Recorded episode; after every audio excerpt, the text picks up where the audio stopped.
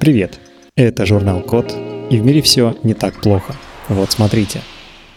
Изобрели технологию безотходной 3D-печати плоских листов, которые затем сами складываются в трехмерные фигуры. 3D-печать уже давно используют для создания не только прототипов продуктов, но и для коммерческих товаров, от бытовых предметов до деталей реактивных двигателей. Но у методов 3D-печати есть недостатки. Она обычно занимает много времени и тратит много лишнего материала, из-за чего образуется много отходов. А причина вся в том, что 3D-печать заключается в долгом послойном создании предмета. При этом сначала печатаются опоры, которые будут его удерживать до завершения процесса, а потом уже сама деталь. Так вот, в Японии изобрели новую технологию 3D-печати, при которой не образуется отходов и тратится при этом меньше времени. Поскольку время можно считать четвертым измерением, такую технологию назвали 4D-печатью.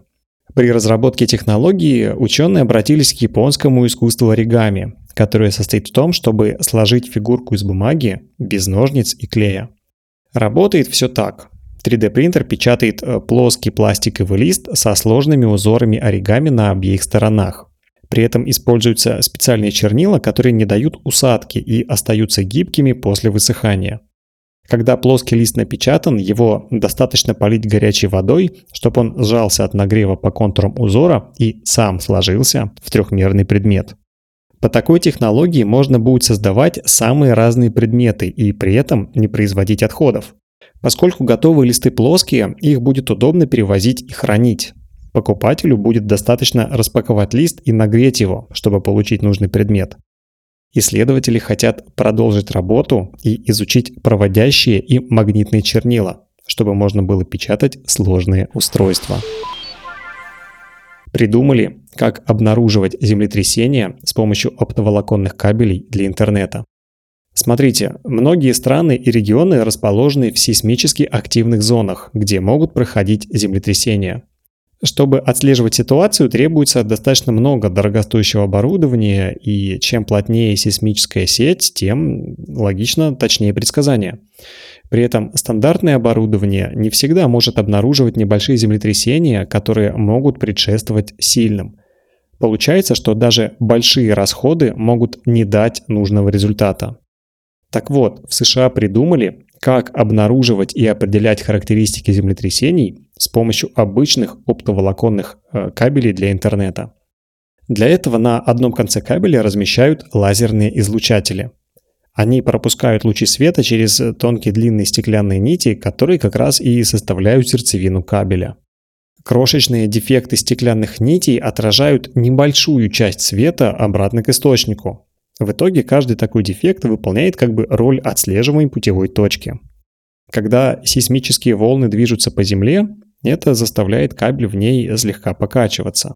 От этого меняется время прохождения света от источника к путевым точкам и обратно. В результате дефекты по длине кабеля ведут себя как тысячи отдельных сейсмометров. Это устройство для измерения и записи движений в земной коре. Такой новый способ придумали в Калифорнии, где как раз на площади около 150 тысяч квадратных километров установлены почти 500 сейсмометров стоимостью 50 тысяч долларов каждый. Если отслеживать землетрясения с помощью оптоволоконных кабелей, то тысячи проложенных уже километров такого оборудования будут эквивалентны миллионам сейсмометров. Это намного дешевле и эффективнее, судя по результатам исследования – если же в регионе еще нет большого количества интернет-кабелей, их прокладывание может решить сразу две задачи. Обеспечить доступ в интернет и сейсмологический контроль. Изобрели метод, как из пластиковых отходов делать мыло. Пока пластику ищут замену или пытаются его сделать хотя бы более экологичным, пластиковые отходы продолжают копиться по всей планете.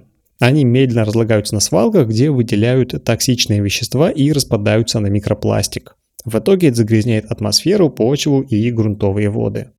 Перерабатывать такой пластик дорого и невыгодно, потому что на выходе удается получить только такой материал, который пока еще по качеству уступает исходному.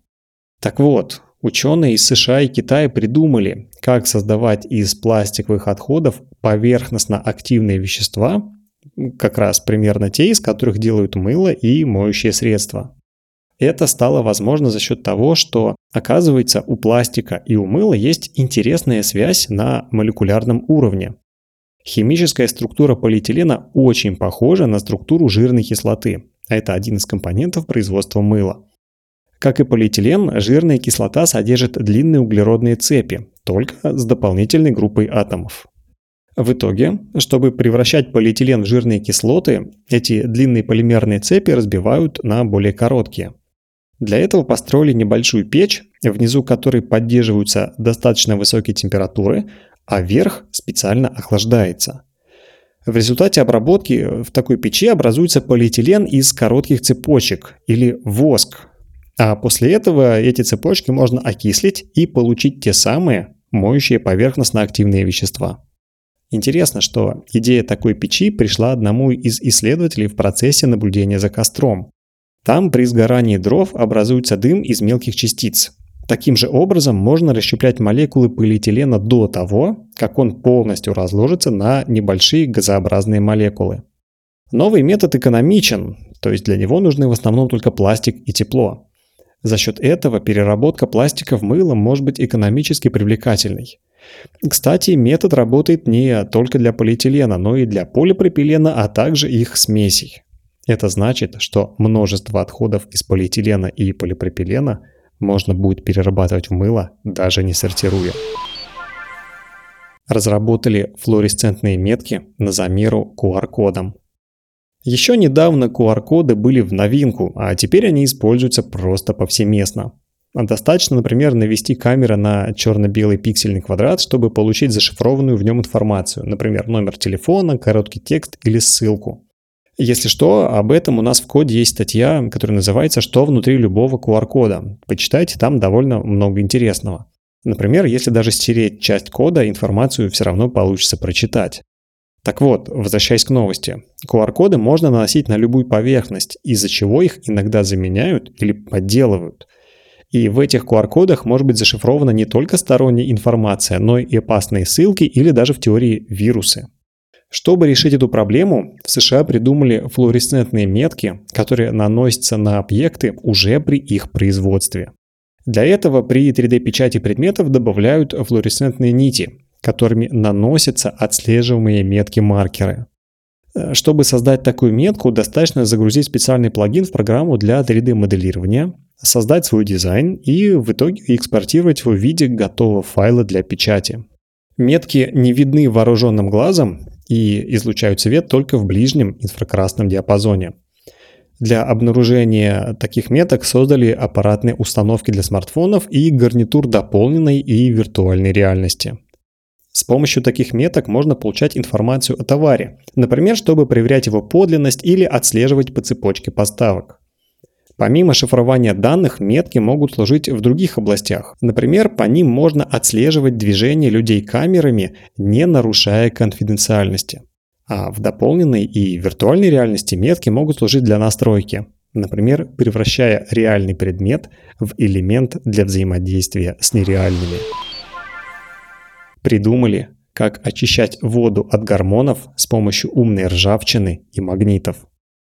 Сточные воды загрязняются не только отходами производства, но и продуктами жизнедеятельности человека, например, действующими и вспомогательными веществами лекарств, а также природными и синтетическими гормонами. Среди лекарственных отходов особенно опасны антибиотики и антидепрессанты, поэтому от них воду уже, кстати, стараются очищать. А вот попадающих в окружающую среду гормонов обычно очень мало, и их очень трудно удалить. В частности, к ним относятся эстрогены. Это общее название женских половых гормонов. Даже в малых концентрациях эстрогены влияют на обмен веществ и размножение растений и животных.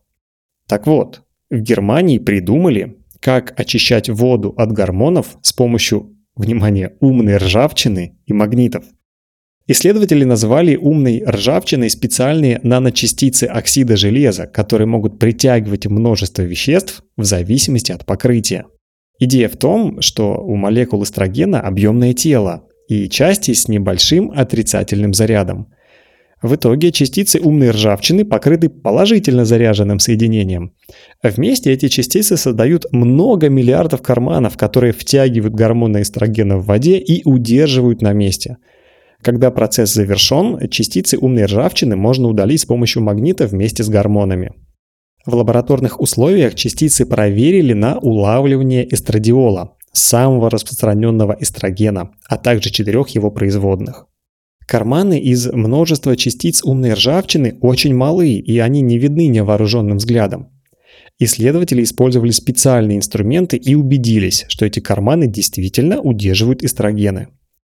Ранее, кстати, исследователи уже доказали, что частицы такой умной ржавчины с разным покрытием захватывают самые различные вещества, например, масло, удобрения, микропластик и даже нанопластик. Теперь с помощью умной ржавчины удастся также решить проблему загрязнения природы гормонами, которая может вызвать необратимые изменения в экосистеме. На этом все. Спасибо за внимание. Заходите на сайт thecode.media и подписывайтесь на нас в социальных сетях. С вами был Михаил Полянин.